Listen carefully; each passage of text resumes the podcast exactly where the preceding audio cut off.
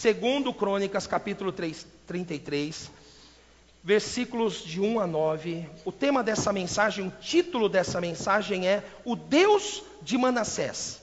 Quem é o Deus de Manassés? Vamos ver, descobrir. Tinha Manassés 12 anos de idade quando começou a reinar, e 55 anos reinou em Jerusalém.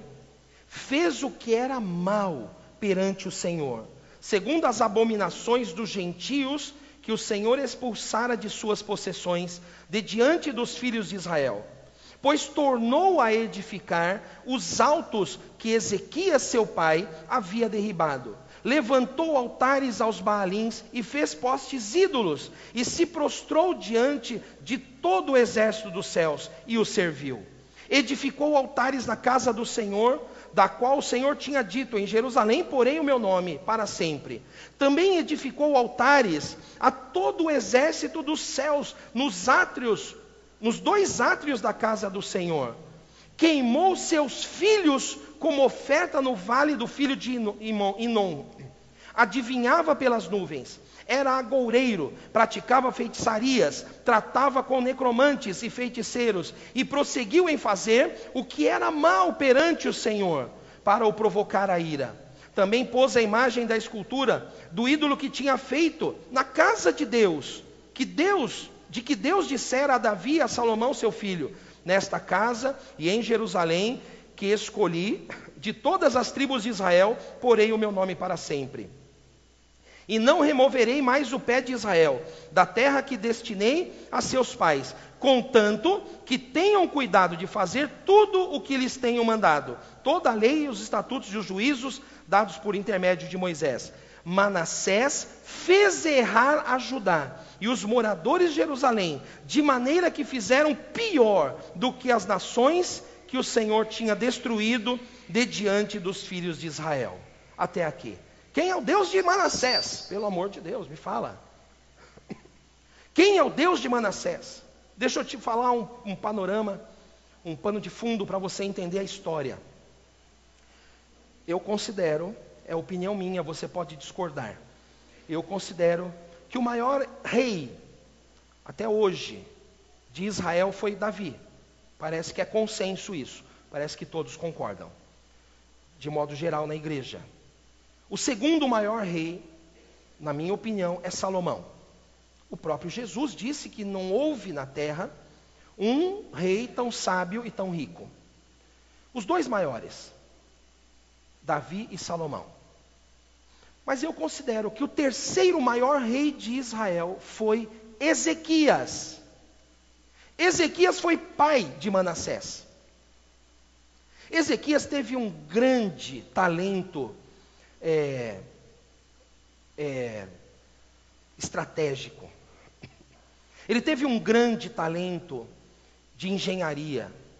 Ezequias manteve a cidade de Jerusalém abastecida com água, porque ele construiu aquedutos que abasteciam a cidade. A cidade cresceu, né? o, o país cresceu, ganhou é, é, novas fronteiras, se expandiu, estabeleceu-se comercialmente né, manteve uma, uma, uma posição de destaque entre as nações da terra, Ezequias. Ezequias foi um homem que temia ao Senhor. Se você ler os, os livros de, de, reis e crônicas que contam a história de Ezequias, você vai ver um homem que temia ao Senhor, que dedicava sua vida a Deus e glorificava a Deus com a sua existência. Mas Ezequias passou por um problema. A Bíblia nos fala e não é o meu tema, mas eu estou te contando o pano de fundo histórico. A Bíblia nos fala que um, um rei da, da Assíria, chamado Senaqueribe, saiu lá da região onde ele morava, capital era Nínive da Assíria, e veio e foi é, conquistando todos os povos ele morava perto da Babilônia. Nínive era próxima à Babilônia, dizem alguns que era inclusive a cidade da Babilônia. Ele veio vindo, que fica onde hoje é o atual Iraque. Ele veio vindo e veio conquistando todas as nações, todos os povos. Veio, e aí ele se deparou com Jerusalém, cercou Jerusalém. Jerusalém não, tem, não tinha como invadir, porque era muito cercada, era, era, era um lugar assim inexpugnável numa cordilheira, com muros, era um lugar muito, muito protegido. Então os inimigos não podiam invadir Jerusalém. Mas eles podiam cercar. E uma vez fazendo o cerco, matava quem estava lá dentro de fome. E o cerco durou anos. Até que o povo começou a, a ter escassez. E diz a Bíblia, a Bíblia nos fala que Ezequias foi diante do Senhor e orou. Porque o rei Senaqueribe tinha dado uma palavra e falado assim: Olha, eu vou invadir vocês, eu vou destruir vocês. Não confiem, não pensem que Deus vai livrar vocês, porque não vai. Não confiem nesse rei que está aí governando sobre vocês, porque ele não sabe de nada. Eu vou dominar vocês. Se vocês não se renderem, eu vou dominar e vou matar todo mundo. E o povo ficou com medo. E ele diz a Bíblia que ele foi diante do Senhor, orou a Deus e falou: Deus, ouve as palavras de afronta.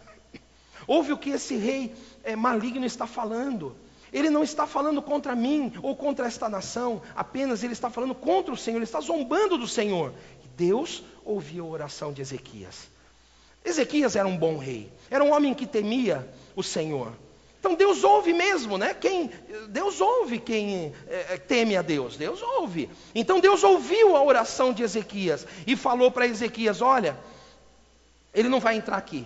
Eu vou arrancar ele, vou botar um anzol no nariz dele, vou puxar que nem puxa um boi bravo e vou levar ele para longe. Você sabe, nos anais da história, tem o registro de que a Assíria, o, o exército do, do, de Senaqueribe, ele teve uma praga de ratos no meio da, do exército.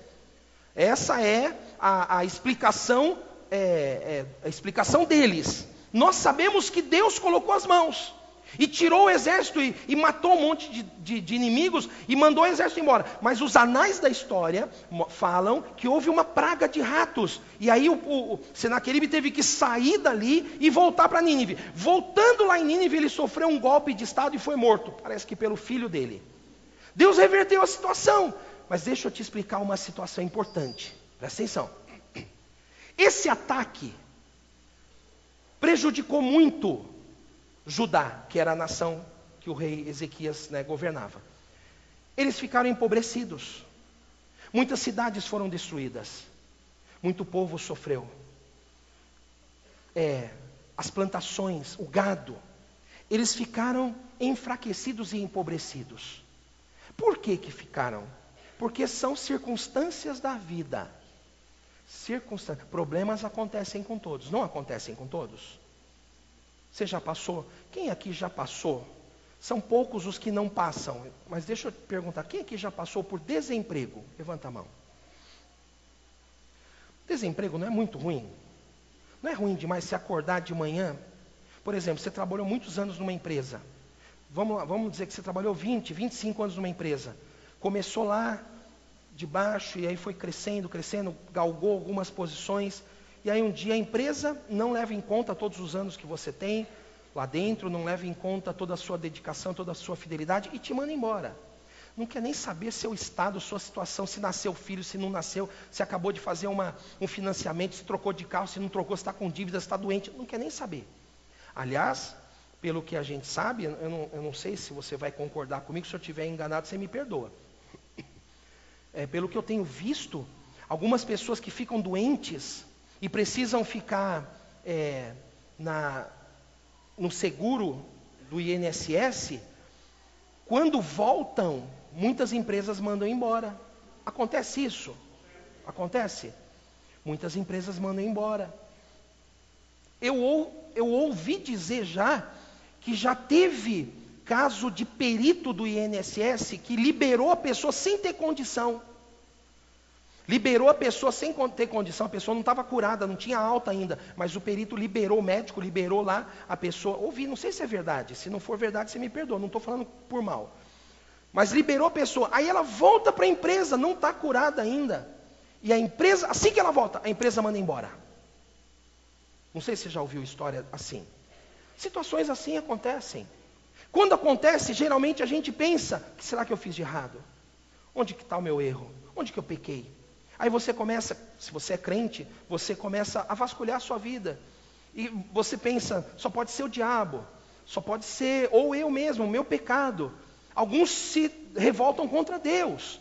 Falam, Deus, eu tenho te servido, eu tenho sido, sido fiel, eu, dizimo, eu acreditei na palavra que o Tiago ministrou, eu dei uma oferta que eu não devia, que eu não podia dar, e agora essa oferta está me fazendo falta, vai me fazer falta. Por que, que o Senhor permite que eu passe por isso? Alguns perdem financiamento de casa própria, alguns perdem carros para o banco. Momentos na nossa vida que a gente passa, situações difíceis que a gente passa na vida, todos nós passamos, sim ou não? Você já ficou doente? Já teve alguém da sua família que ficou doente inexplicavelmente, do nada, e não tem como resolver o problema? Às vezes a pessoa está na, na, na, empresa e está lá com convênio, convênio bom, aí ela é mandada embora e fica doente bem na hora que está sem convênio. Que terrível que é isso! Nessas horas a nossa fé é provada. Nessas horas a gente pensa, Deus, onde o Senhor está? Senhor, o que, que eu estou fazendo de errado? Senhor, onde está o meu pecado? E a gente começa a olhar para nós mesmos e começamos a procurar em nós as falhas. Todos aqui eu acho que já fizeram isso. Eu já fiz muito isso. Senhor, e aí a gente começa a pedir perdão das falhas que a gente se lembra e a situação não muda. Aí a gente começa a procurar lembrar as falhas que estão ocultas no passado. E a gente pensa, hum, lembrei, vou pedir. Aí peço perdão. Aí a gente faz mapeamento espiritual para ver se aparece alguma coisa que está oculta lá, que a gente não está sabendo, está é, é, deixando a nossa vida com problema. E, e não muda a situação.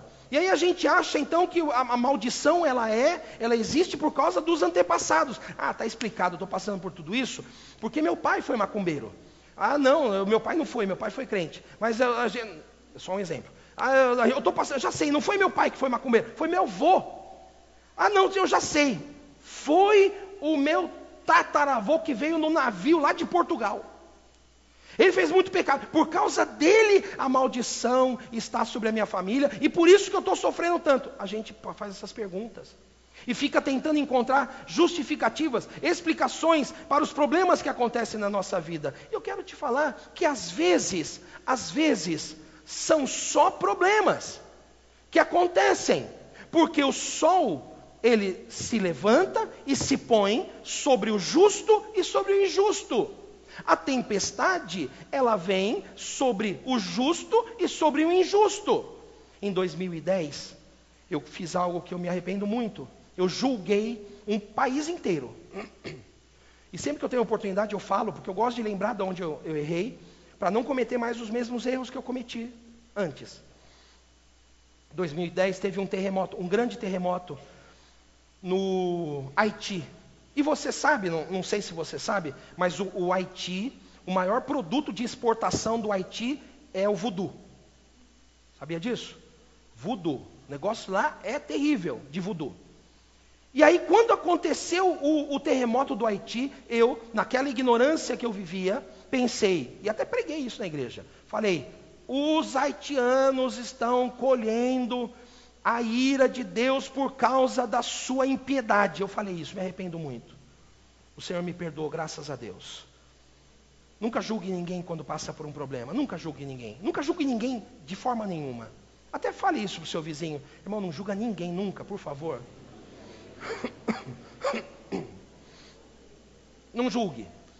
E aí eu, eu falei naquela ocasião que os haitianos estavam colhendo o, o fruto da sua impiedade. Pois bem, depois eu descobri, eu conheci haitiano que veio para o Brasil nessa época. Depois eu descobri que no Haiti existe uma igreja. Quando eu digo igreja, é igreja com I maiúsculo uma igreja pujante, forte, que teme ao Senhor, uma igreja abençoada. E dizem, eu não sei se foi o pastor Aloísio que esteve lá no Haiti, nessa época, acho que eu ouvi dele, que conta-se que no primeiro dia de destruição, o terremoto veio, caiu, os prédios caíram, ficou sem, sem infraestrutura, ficou sem saneamento básico, eletricidade, telefonia, ficou sem estrada, sem nada. Nas primeiras, nas primeiras 24 horas, ouvia-se gritos de terror. Ajuda! E grito, choro, e, e, pessoas inteiras, uma igreja inteira estava na hora do culto, quando teve o, o, o terremoto, caiu o prédio sobre os irmãos. Muitos morreram na hora e outros tantos ficaram soterrados e não tinha quem ajudasse. Assim foi em toda, principalmente na, na capital Porto Príncipe, a capital do Haiti. Dizem que nas primeiras 24 horas ouviu uma gritaria. Você andava na rua e ouvia gritaria. No segundo dia, uma gritaria ainda menor. Alguns já tinham morrido. No terceiro dia, uma gritaria menor ainda. Era um grito aqui, um grito ali. Vários já tinham morrido. No quarto dia, andava-se na rua, quase não se escutava nada. Só se percebia o odor dos corpos começando a se decompor. E eu pensava que toda essa calamidade era por causa do voodoo. Eu pensava que era juízo de Deus sobre aquele povo. Na minha ignorância, peço perdão a Deus e peço desculpas a você por ter que me ouvir falar isto. Eu pensava que era isto. Mas sabe o que, que eu descobri? Eu descobri que muitos irmãos que amam, que amavam, amam ainda porque estão vivos na glória, estão com o Senhor. Muitos irmãos foram soterrados. Muitas famílias perderam tudo. Várias pessoas morreu, é, morreram parte da família. Outros ficaram vivos. E temiam a Deus. Por que, que o terremoto veio sobre eles? Por que, que o maremoto vem sobre santos também? Vem sobre ímpios e sobre santos. Por que, que o tufão que é, é, devastou lá Moçambique veio sobre as igrejas? Porque coisas más acontecem, este mundo está caído, este mundo está caído, problemas acontecem, situações difíceis acontecem, Sabe onde está a diferença? Meu irmão, presta atenção em mim, por favor. A diferença não está em você ser é, é, é, isento de problemas. Problemas todos nós passaremos, mas existe uma diferença entre o filho de Deus e o ímpio. O filho de Deus passa pelo problema, passa pela dificuldade, mas dentro do seu coração existe uma convicção de que ele não está só, de que Deus está com ele e de que, mais ainda, de que o futuro que o aguarda nesta terra e no tempo vindouro é um futuro glorioso. Podemos passar por problemas, mas o Senhor está conosco. Dizem amém a isso ou não, queridos? Então eu quero que você entenda. Situações ruins acontecem. Ezequias estava reinando bem na época de uma comoção mundial. Um governo mundial estava se formando.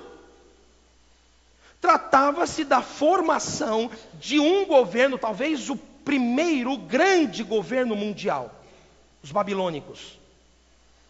Um governo mundial estava se formando.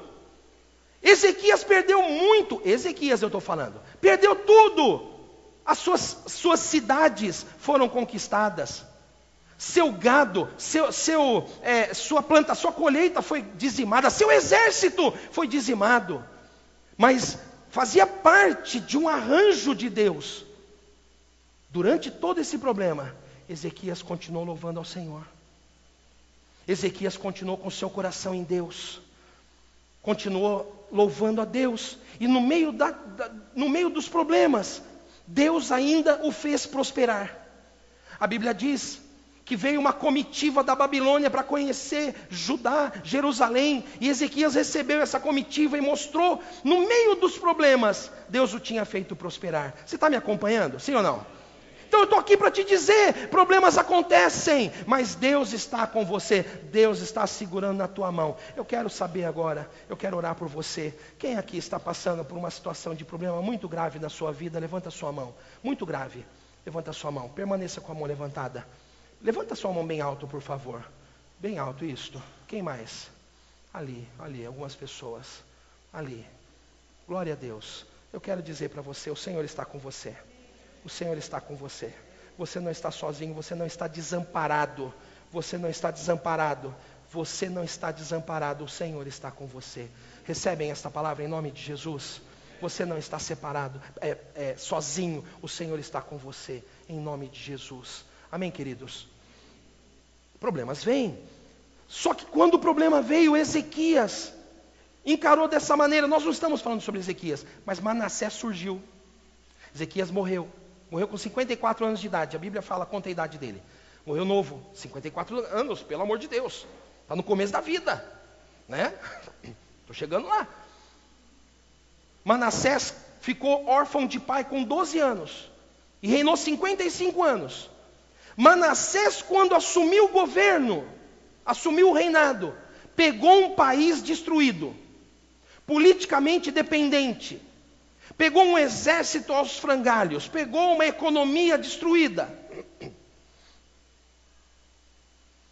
Só que Manassés interpretou de forma diferente. Manassés interpretou o problema de forma diferente. Ele achou que não valia a pena servir a Deus. Que Deus que é esse que permite que a gente passe por tanta coisa? Que Deus que é esse que não guarda aqueles que o servem? Que Deus que é esse que não, que não protege o líder de célula? Que Deus que é esse que deixa o carro ser roubado na frente da casa onde está tendo célula? Está tendo evento ponte. E bate o carro na hora que está no evento ponte. Que Deus que é esse? Que deixa que os nossos filhos tenham problemas porque a gente está é, é, se dedicando à obra.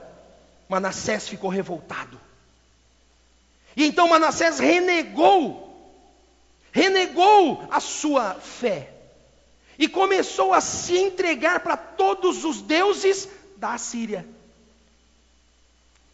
E ele falou: Não, o que eu preciso é fazer aliança com esse rei que está lá em cima. Senaqueribe já tinha morrido, era outro rei. Eu preciso fazer aliança com esse rei da Síria aí.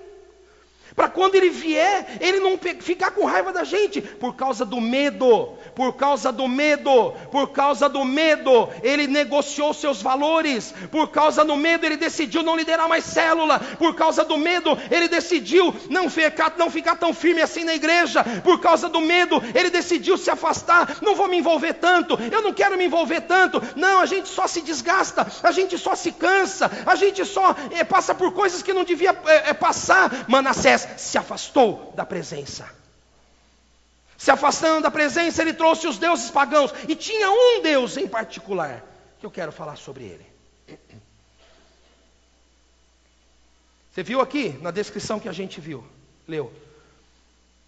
Manassés ele tinha, era feiticeiro. Ele consultava médiums que recebiam espíritos. Ele consultava as, as nuvens eu não sei se existe hoje alguma coisa que faz isso, que olha as nuvens e sabe o que, vai acontecer, o futuro pelas nuvens. Nunca ouvi, tinha ouvido falar.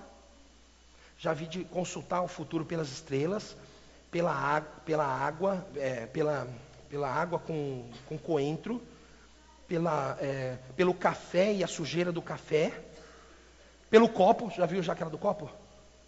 Pelo copo, pelo Charlie,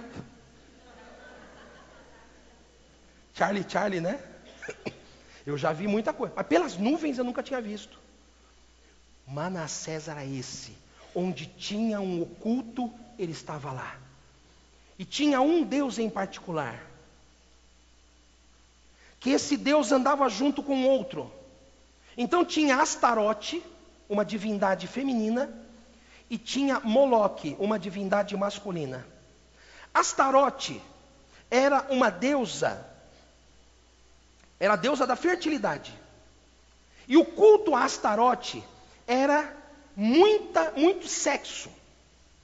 Agora você imagina, havia prostitutas cultuais que se dedicavam a esse culto. Então você imagina o tanto de criança que era gerada nesses rituais.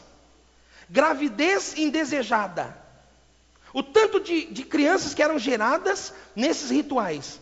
Junto com Astarote surgia Moloque. Quem que era Moloque? Moloque recebia o sacrifício, as crianças que eram geradas recebia como sacrifício.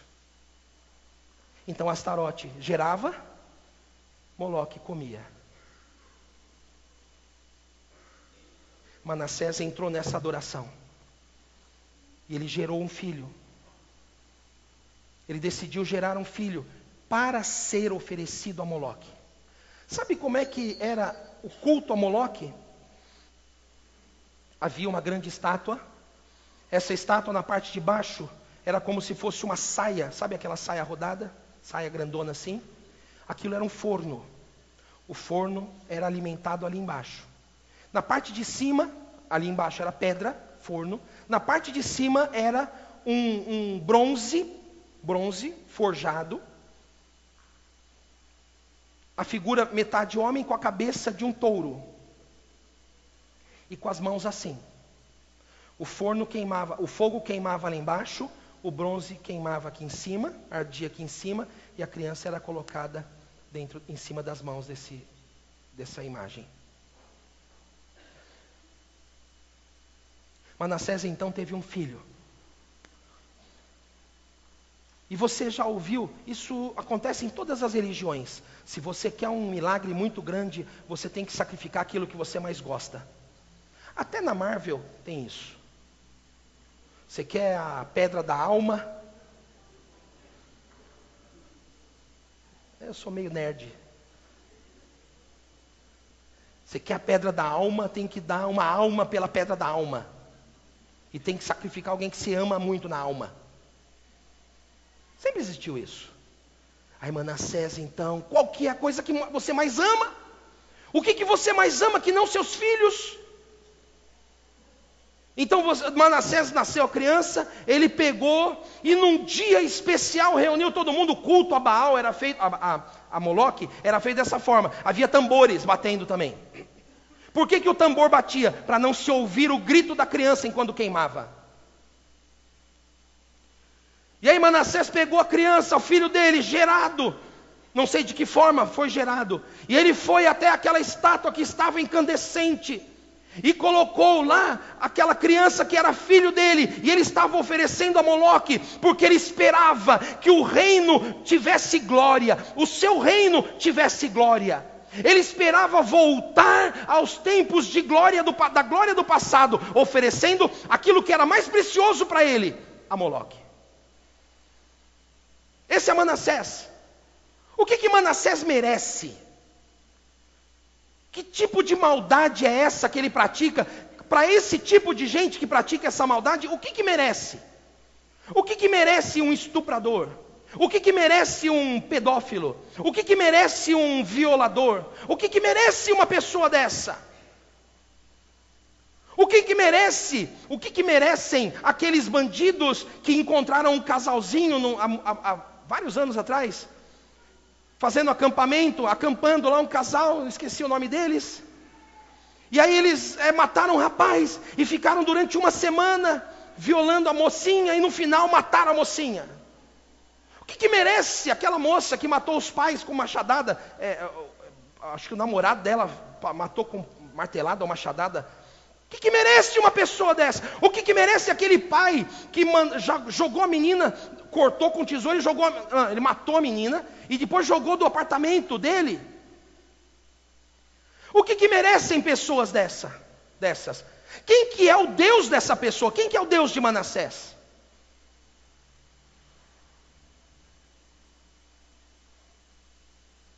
Hoje em dia tem muitas maneiras a gente destruir nossas famílias.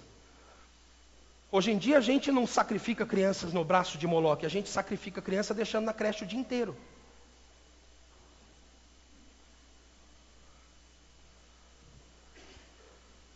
Se você trabalha fora e você precisa, continue.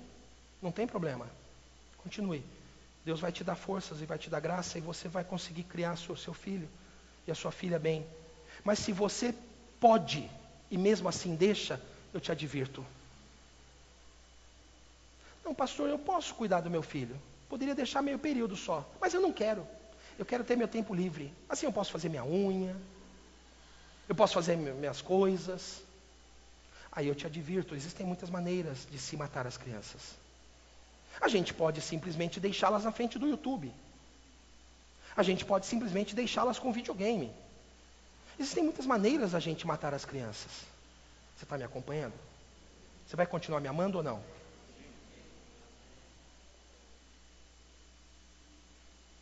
Me tome como profeta e não como alguém que é preconceituoso. Quem sabe Deus esteja querendo me usar para falar com você. Sabe que uma vez na nossa vida nós tivemos que tomar uma decisão. Eu não, a Regina teve que tomar uma decisão. A Regina decidiu, de vez em quando vem isso na cabeça dela. Eu vou voltar a trabalhar. Ela está nesse período agora. Eu vou voltar a trabalhar fora. Foi bem na época que a gente teve o Davi. E aí ela trabalhava e com parte do salário dela ela pagava a escolinha que o Davi ficava. Aí uma vez chegamos lá, o Davi estava queimando em febre, estava o Davi, é assim, o Davi é assim. Até hoje é assim. Ele está bem.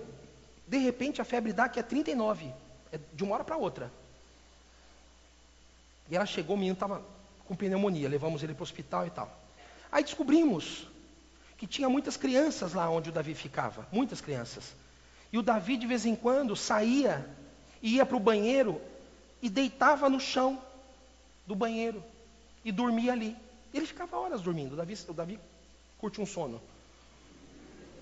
Ele e a Júlia são assim. E aí ele ficava horas dormindo. E o corpo dele é muito quente. Então ele ficava horas dormindo ali. Aí uma vez a, a tia lá da escola chegou para a Regina e falou: Ah, mãe, acredita que eu achei o Davi dormindo no banheiro? Foi uma vez que ele pegou pneumonia ou duas? Ah, uma, você já... Aí ela voltou para casa e falou: Senhor, o que está acontecendo? E Deus falou com ela: Você não precisa trabalhar. Você pode voltar a, a cuidar do seu filho. Aí ela pediu a conta e agora está querendo voltar a trabalhar, porque os nossos filhos estão grandes, mas em breve nós teremos netinhos para cuidar ao Jesus. Vamos cuidar de todos lá em casa. Creche do vovô, nós vamos ter. Mas não vai ser aberto para os irmãos, não, só para meus netos. Teremos muitos, multidão, multidão de netos. Há muitas maneiras de matar o casamento, de oferecer o casamento a Moloque. Você pode simplesmente ser indiferente.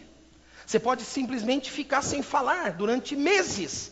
Você pode simplesmente se dedicar ao, ao, trabalho e não ao casamento. Você pode matar as coisas que são valiosas a você a, ao troco da prosperidade, da segurança que você precisa. Vocês estão me entendendo? Sim ou não, meus irmãos? Que tipo de pessoa é esta aqui, ó? Quem que é este Manassés? Olha o que aconteceu como resultado do seu pecado. Quais as consequências dos atos de Manassés? Segundo Crônicas 33, 11, o, o versículo é, seguinte, diz assim: Pelo que o Senhor trouxe sobre eles os príncipes dos exércitos do rei da Síria, os quais prenderam Manassés com ganchos, amarraram-no com cadeias e o levaram à Babilônia. Deixa eu te falar algo muito importante. Jesus disse, eu, por favor, não me tome errado. Eu vou usar um termo aqui muito pesado, mas foi Jesus que disse. Eu estou citando Jesus. Jesus disse o seguinte: Louco, esta noite pedirão a tua alma, e o que tens, para quem irá? Foi Jesus que disse isso.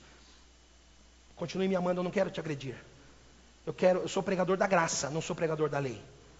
Só que eu preciso te advertir. Manassés, o que, que eu estou falando? Eu estou falando que Manassés entregou seu filho e mesmo assim não adiantou. Por quê? Porque este mundo não tem a resposta que nós precisamos. Este mundo drena e draga as suas forças. Se você se dedica a este mundo, como o Tiago falou, se você aplica teu coração para enriquecer ou para prosperar apenas neste mundo, não haverá saciedade na tua vida. Agora, entrega teu caminho ao Senhor, confia nele e ele tudo fará. Busque as coisas do céu, busque o reino de Deus e a sua justiça em primeiro lugar, e ele vai acrescentar na tua vida todas as coisas. Esta é a palavra de Deus para mim e para você. Quantos dizem amém a isto?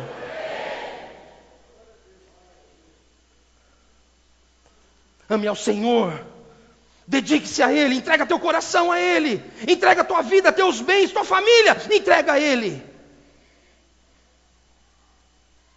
Gaste a tua vida para servi-lo.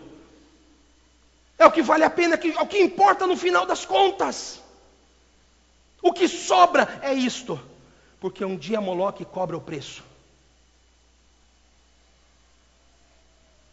Senaqueribe a quem ele, não, a Síria a quem ele estava tentando agradar mandou lá um exército contra ele. Entrou lá, não precisou nem fazer cerco, porque ele confiava no rei. Enganou ele. Prendeu ele com ganchos. Ganchos. Diz a tradição, não se sabe se é verdade, não tem como saber. A Bíblia não fala e nós imaginamos apenas. Porque parece que era o procedimento do, dos reis da Síria. Diz a tradição que, ele foi, que foi colocada uma mordaça nele de, de, de bronze. De bronze ou de ferro, não sei E essa mordaça não foi tirada dele, marcou todo o rosto dele, cortou o rosto dele. Foi colocada uma argola no pescoço dele ele foi puxado. Ele foi arrancado e foi levado cativo lá para a Babilônia. E foi lançado lá para a Babilônia, que era na época, já era transição para a Babilônia, o Império Babilônico. Foi mantido lá, foi jogado lá na prisão e foi mantido lá. Talvez você pense assim, pastor, mereceu? Mereceu. Esse que jogou a filha pela janela, um dia o castigo dele virá também. Aquela que matou os pais ali, mandou matar os pais, um dia o castigo dele vira. Ah, pastor, aqui fez, aqui paga. É como diz a Bíblia. Aqui fez, te ajuda que eu te ajudarei, diz a Bíblia. Não diz, viu? Não diz. Fala para teu vizinho, a Bíblia não diz isso, viu? Pastor, é como diz a Bíblia, de mil passará, dois mil não chegará. Já ouviram isso já? Não diz também na Bíblia isso, viu? Isso é tudo coisa pagã. Ah, pastor, por isso que eu ando na linha, pastor. Já viu gente que anda na linha? O trem pega sendo na linha. Por isso que eu ando na linha, pastor. Por isso que eu gosto das coisas certinhas, pastor. Por isso que comigo é tudo certinho, é preto no branco, pastor. Esse aí, Manassés, mereceu passar o que está passando. Foi preso. Olha aí, tá vendo? O castigo veio a cavalo. Bem feito. Bem feito que está pagando o que fez. Mas olha, agora, eu perguntei para vocês no começo da mensagem quem era o Deus de Manassés. Agora nós vamos conhecer o Deus de Manassés. Leia comigo, por favor. Segundo Crônicas 33, 12. Ele, angustiado, suplicou deveras ao Senhor seu Deus, e muito se humilhou perante o Deus de seus pais, e fez-lhe oração, e Deus se tornou favorável com ele, para com ele. Atendeu-lhe a súplica e o fez voltar para Jerusalém. Deus restituiu o posto dele ao seu reino. Então reconheceu Manassés que o Senhor era Deus. Depois disto, edificou um muro fora da cidade de Davi, ao ocidente de Gion, no vale à entrada da porta do peixe, abrangendo Ofel, e o levantou muito alto também, pôs chefes militares em todas as cidades fortificadas de Judá, tirou da casa do Senhor os deuses estranhos e os ídolos, como também todos os altares que edificara no monte da casa do Senhor em Jerusalém, e os lançou fora da cidade, restaurou o altar do Senhor, sacrificou sobre ele ofertas pacíficas e de ações de graças e ordenou a todo Judá que servisse ao Senhor, Deus de Israel. Ele se arrependeu. E lá onde ele estava no calabouço do castigo e da condenação, do calabouço e da prisão, que deforma, que rasga, que machuca, que, que tira todas as possibilidades. Ali, quando ele estava no fundo do poço, ele olhou para cima e achou que valia a pena buscar a Deus. Quem sabe exista um Deus misericordioso me, me, me ouvindo a oração. Quem sabe eu encontre lugar de arrependimento diante do Senhor. E a Bíblia diz que ele orou ao Senhor, ele se arrependeu e buscou ao Senhor. E o Deus de Manassés é o Deus que não rejeita a oração, é o Deus que não te julga segundo os teus muitos pecados, é o Deus que te julga segundo a sua infinita misericórdia. Deus olhou para Manassés e falou: Vale a pena, eu vou restaurar você, eu vou restituir você. E Deus o abençoou. Tirou Manassés da prisão, devolveu o trono para ele. Onde se ouviu uma história dessa? onde se ouviu dizer que Deus é capaz de fazer isso. Que religião que você ouviu dizer algo semelhante? Deus restaurou a sorte de Manassés. Sabe, meu irmão, você está me ouvindo e talvez você pense, pastor, eu não estou nem de longe fazendo o que Manassés fez.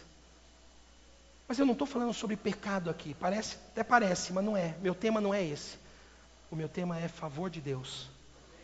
Eu comecei falando de Manassés para te mostrar que até mesmo alguém com esse tamanho de pecado, até mesmo alguém com esse tamanho de erro, foi favorecido por Deus. Sabe a sua condição que não chega nem aos pés de Manassés? Sabe os seus erros que você deve ter cometido na sua vida? Talvez você tenha cometido muitas coisas erradas. Talvez você tenha tomado decisões erradas na sua vida e que acarretaram muitos problemas, e você hoje colhe coisas que você plantou lá atrás, e você colhe consequências de erros, de decisões que você cometeu lá atrás, errou lá atrás, e hoje você tem a sensação, sabe aquela sensação de quem perdeu as oportunidades? Você está me entendendo? A oportunidade boa da sua vida já foi, ficou lá para trás? Eu não sei quem que já passou por isso, não precisa levantar a mão não, mas eu acho que você está me entendendo. Estou conseguindo me fazer entender para você, sim ou não, queridos? Sabe aquela sensação, aquele amargo da boca, que você pensa assim, meu Deus, a minha oportunidade já foi embora. E eu errei, eu perdi. Deus já me deu uma oportunidade, eu perdi. Sabe, Deus me trouxe aqui para falar que hoje é um dia de Deus favorecer a tua vida de Deus abençoar a sua vida. Eu estou falando de Manassés, mas teve um outro rei. Esse outro rei não cometeu nenhum pecado grave assim, não. É o rei Joaquim. Lá em 2 Reis, capítulo 24. Nós não, não quero ler, não posso ler com você, o tempo avança já. A Bíblia diz que ele foi levado. Ele estava lá no cativeiro, ele foi levado cativo. Nabucodonosor, rei da Babilônia, levou toda a nobreza de Judá cativa para a Babilônia. Ele ficou preso lá durante 30 anos. Presta atenção que aqui vai uma palavra profética para você. 30 anos, Joaquim ficou preso. Mas um dia, um dia mudou o rei. Um dia Deus moveu as águas. Hoje é um dia de mover as águas. As águas estão movendo aqui hoje. Diferente do que era no tanque de Betesda, não é só um que pode receber, não. Aqui é todo mundo que quiser. Todo mundo que tiver sede vai receber dessa bênção. Um dia Deus mudou o rei, porque Deus muda reis, porque Deus muda circunstâncias, Deus muda situações. Deus muda, muda tempos e eras, Deus muda. Um dia Deus mudou o rei. E o rei que assumiu no lugar lá do outro antecessor, ficou sabendo de Joaquim que ele era rei em Judá, tinha sido há 33 anos rei em Judá. E aí falou para ele, rapaz, você é rei? Sou, fui um dia, faz muitos anos, nem sei mais como é que é reinar. Pois bem, eu estou bom hoje, eu vou te dar, eu vou te dar um reinado de volta. E Joaquim, depois de 33 anos, quanto tempo faz que você perdeu o que perdeu? Não responda para mim. Quanto tempo faz que esta situação está se arrastando na sua vida? Quanto tempo faz? Eu quero falar aqui com uma irmã que não tem mais lágrimas para chorar, porque já chorou tudo que tinha que chorar. Quero falar com você, irmã. Quanto tempo faz que a situação se arrasta na sua vida e te humilha e te expõe e te envergonha? O tempo passa e você pensa, agora não tem mais o que fazer, já está sedimentado. Quanto tempo faz que aconteceu isso?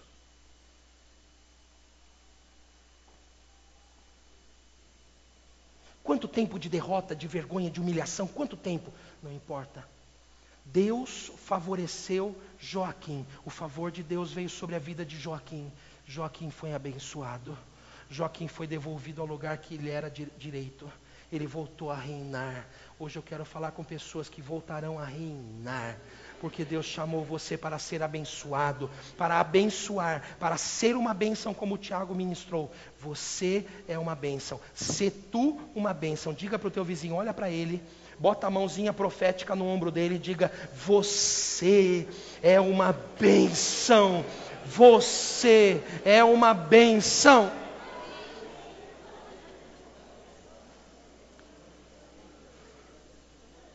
Sabe o que, que está no meu coração?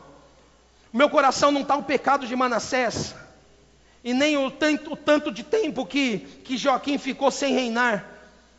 O meu coração está no último exemplo que eu vou dar para você. A pastora Luiz pregou sobre isso semana passada, sobre esse exemplo que eu vou dar. Tem mais uma pessoa, das, das, eu falei duas, tem quatro que eu vou falar. Mais uma pessoa que foi abençoada, Ruth, é, Esther. Só que Esther, Esther é a mocinha que fez tudo certo.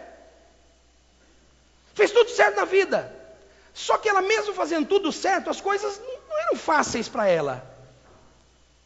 Quero falar com você, irmão. Você que procura ser um bom cidadão. Tudo bem, joia, glória a Deus pela sua vida. Houve um dia que Esther entrou, foi entrar na presença do rei, rei Assuero. E quem se, quem se apresentava diante do rei e era rejeitado por ele, nunca mais voltava a vê-lo.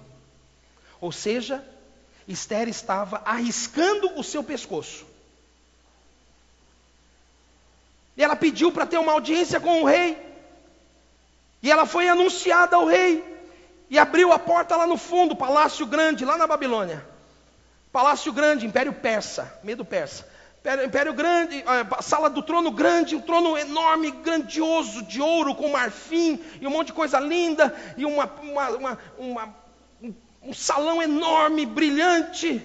E lá na porta apareceu uma mocinha, sem nenhuma qualificação, sem nenhuma habilidade especial, sem nada, uma mocinha sem sal, sem açúcar, sem graça. Ela apareceu lá na porta.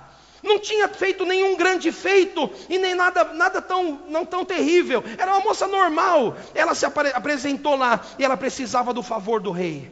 Ela precisava do favor do rei porque é o favor do Senhor que muda a nossa vida. Você está prestando atenção, sim ou não? É o favor do Senhor que nós precisamos. É o favor do Senhor que muda a nossa história. Então eu falei de um homem pecaminoso até o último fio de cabelo. Eu falei de um outro que tinha pecados, mas não era o pior de todos. Agora estou falando de uma pessoa que não tinha feito nada de errado. Sem sal, sem açúcar. E o rei, diz a Bíblia, estendeu o cetro em sua direção. Foi favorecida. E ela pôde entrar na presença do rei. E para terminar, eu quero falar sobre a bênção de Efraim. Eu queria que você abrisse sua Bíblia, por favor, por favor lá em Gênesis, no capítulo 48. Jacó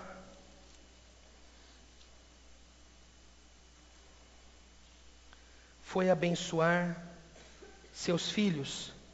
E antes de abençoar seus filhos, ele teve uma conversa com José. E lá no capítulo 48, eu não vou ler o texto todo, mas só para você saber onde que está.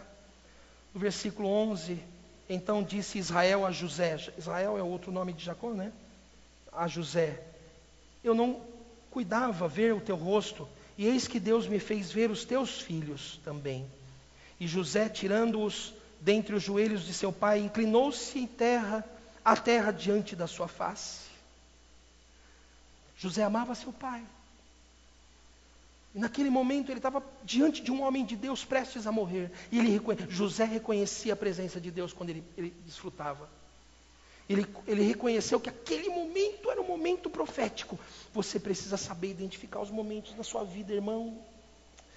Você precisa saber identificar os momentos da sua vida. Hoje é um dia desses. Terça e quarta são dias especiais. Esta semana é uma semana que vai mudar a tua história, teu destino. Você precisa identificar o mover. Identificar o ambiente é chave para um homem de Deus. Eu não tenho a ilusão achando que todos vão, vão, vão identificar, mas você que está me ouvindo, você que tem coração de filho, você sabe, este é um momento especial na tua vida. José se ajoelhou diante de Jacó. Veja lá comigo, leia comigo, versículo 13. Depois tomou José a ambos seus filhos, a Efraim na sua mão direita, à esquerda de Israel, eles estavam de frente um para o outro, e a Manassés na sua esquerda, à direita de Israel, e fê-los chegar a ele. Ou seja, ele chegou diante do pai e falou assim: Meu pai está aqui, meus filhos, abençoa eles. O mais velho é esse aqui, pai. Põe a mão direita sobre o mais velho. Ele nasceu primeiro, ele tem o direito à primogenitura, a bênção sobre ele é dobrada. Meu filho Manassés. Manassés significa aquele que me fez esquecer. Manassés foi cura para minha alma, pai. José falando com, com Israel. Está aqui, meu filho, abençoa os dois, o mais velho e o mais novo.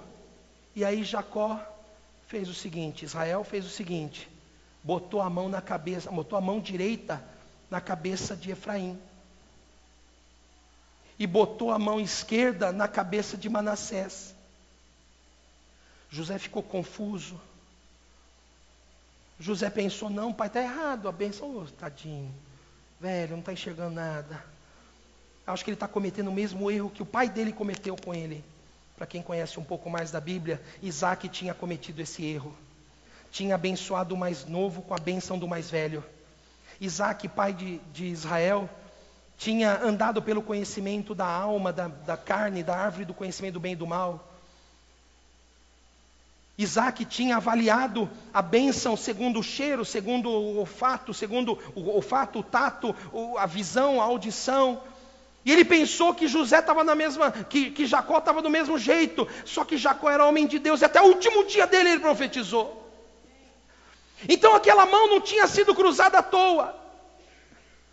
Jacó estava cruzando a mão, estava abençoando quem não merece estava favorecendo com bênção superior aquele que não merece. Quem merece, segundo a lei, é Manassés, mas Deus Deus favorece e agracia quem Ele quer. Então Deus, sem que Efraim tivesse feito nada por merecer, sem que Efraim tivesse nenhum mérito, nenhum crédito, tivesse feito uma oração, tivesse buscado a bênção, tivesse sequer desejado a bênção, sem que tivesse nenhuma obra, Deus decidiu abençoá-lo com a bênção maior. Deixa eu te falar, hoje é o dia que o teu Pai Celestial cruza os braços na tua direção e aqueles que não foram nunca abençoados serão hoje. Hoje é o dia de você receber a bênção dobrada na tua vida. Hoje é o dia de você falar: Senhor, eu quero o favor do Senhor na minha vida, eu quero ser favorecido. Outros que você conhece do seu lado já são, tem sua casa própria, tem seu bom carro, tem um bom casamento, pelo menos equilibrado,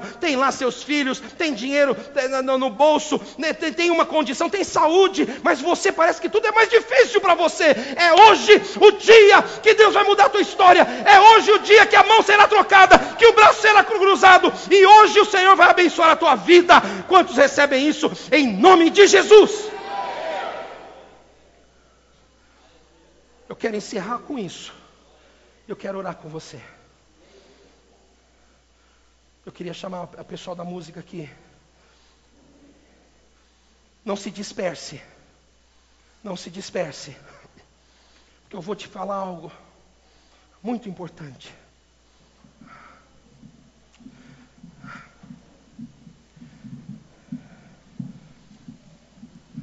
Para a gente poder orar juntos.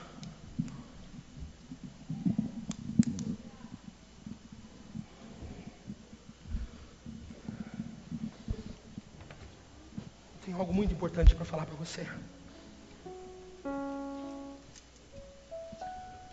Sabe, Solano? Não sei se você vai me entender. Mas sabe, quando você ouve, mas não sente. Você entende quando eu falo isso? Você ouve, até acredita, mas não se sente favorecido. Você está entendendo bem o que eu estou falando? Você entendeu, Magda? Você entendeu, Dudu? Sabe quando. Sabe, Alex, quando você crê, você sabe que é verdade. Porque você crê na palavra, porque você crê em Jesus. No caso seu, Alex, você anda comigo, você sabe, você me conhece, você sabe que não está aqui para brincadeira. Então você acredita no que acontece aqui, só que não sente que é para você, sabe? Precisa revelar nada. Você até queria que fosse hoje o teu dia.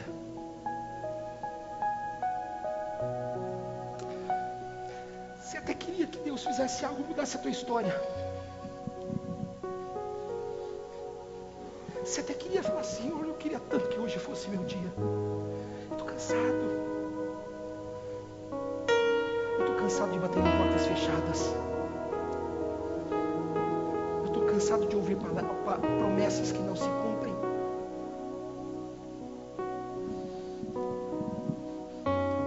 Porque quando isso acontece, quando você ouve a palavra, ouve a promessa que não se cumpre, te causa frustração. E você fica pensando, eu acho que Deus não tem isso para mim. Ele tem para outras pessoas, mas para mim não. Sei que a culpa não é minha, eu vivo, eu sou justificado, que a gente tem ensinado esta palavra aqui. Sabe? Eu sou justificado. É só que Deus não quer mesmo. Deus é Deus, eu vou amá-lo. Não importa, eu vou amar Ele. A minha vida vai ser dele, eu vou continuar servindo Ele. Não importa, não faz diferença. Você entende o que eu estou falando para você? Não vai deixar de ser crente. Vai continuar servindo a Deus com toda a dificuldade que passa, não tem problema. Outros serão favorecidos no teu lugar, chegarão, chegarão na frente do seu lugar. Quando a gente ouve a palavra muitas vezes, aplica fé, decide crer, mas não chega ao dia.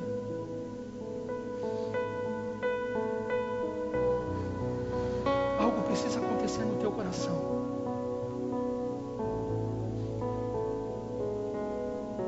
Sabe hoje seja o dia de algo acontecer no teu coração. De lá dentro alguma coisa mudar. Lá dentro você se sentir verdadeiramente favorecido.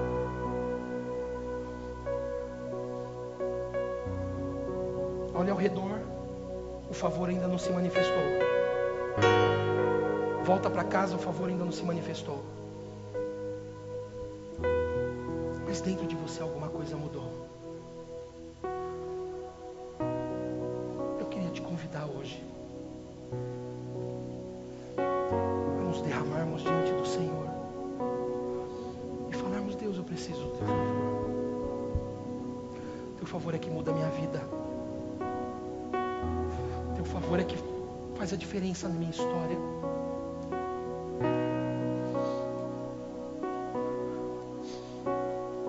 Pouco nós vamos ficar em pé. Talvez você sinta compelido pelo Espírito a vir aqui à frente. Talvez não. Talvez aí no seu lugar, em pé, ou sentado, ou ajoelhado, como você quiser.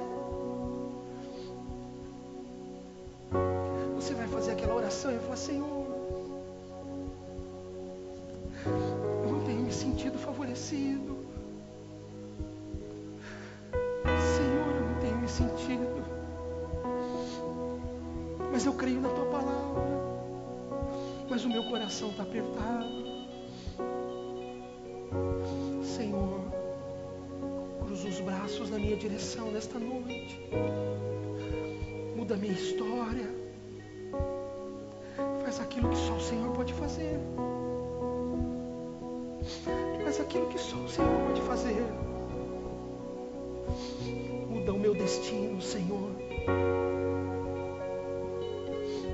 Não prometa nada para Deus, porque não é por mérito, não é por conquista, não é porque eu vou fazer alguma coisa. Não fale assim, Senhor, eu prometo que se eu receber, eu vou... não faça nenhuma promessa.